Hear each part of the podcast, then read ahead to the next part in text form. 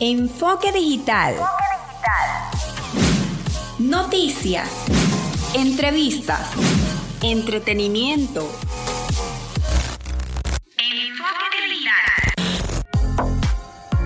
Enfoque Digital es un micro de producción nacional independiente certificado número 8607 de Francisco Párraga. Soy Andy Zambrano. Feliz martes. Comenzamos.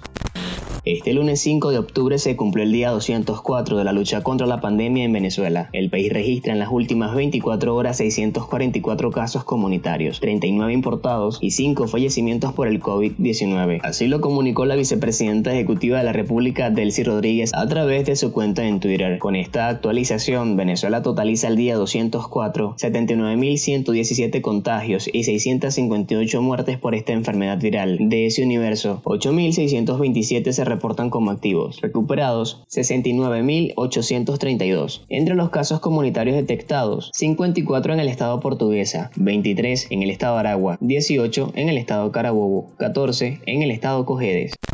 La gobernadora del estado Cojedes, Margaret Godoy, anunció la noche de este viernes 2 de octubre que dio positivo en la prueba del coronavirus. El alcalde del municipio Tobar, en el estado de Aragua, Esteban Bucaranda, falleció este lunes 5 de octubre. La muerte del funcionario fue confirmada en Twitter por Rodolfo Marco Torres, gobernador de este estado. Trascendió que Bucaranda falleció debido a complicaciones relacionadas con el coronavirus.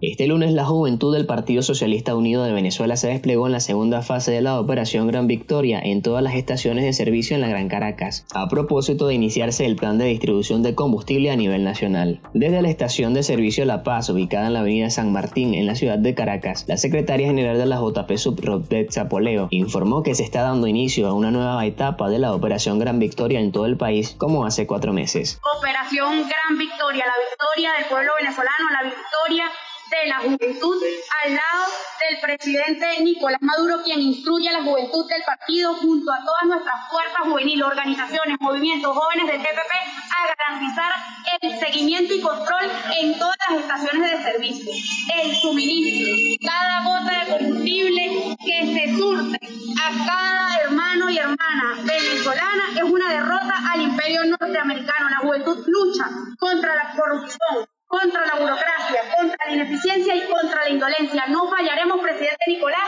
Aquí está, esta es Juventud del PSUV. Científicos japoneses en un reciente estudio han descubierto que el coronavirus puede permanecer activo en la piel humana durante unas 9 horas, cinco veces más que el virus de influenza A. La investigación reitera la importancia de la higiene personal y el lavado de las manos. Tribunal de Apelaciones de Londres anuló el veredicto emitido el pasado mes de julio por el Tribunal Superior, en el que se le otorgaba a Juan Guaidó la administración de los lingotes de oro depositados en el Banco de Inglaterra, que tienen un valor estimado de mil millones de dólares.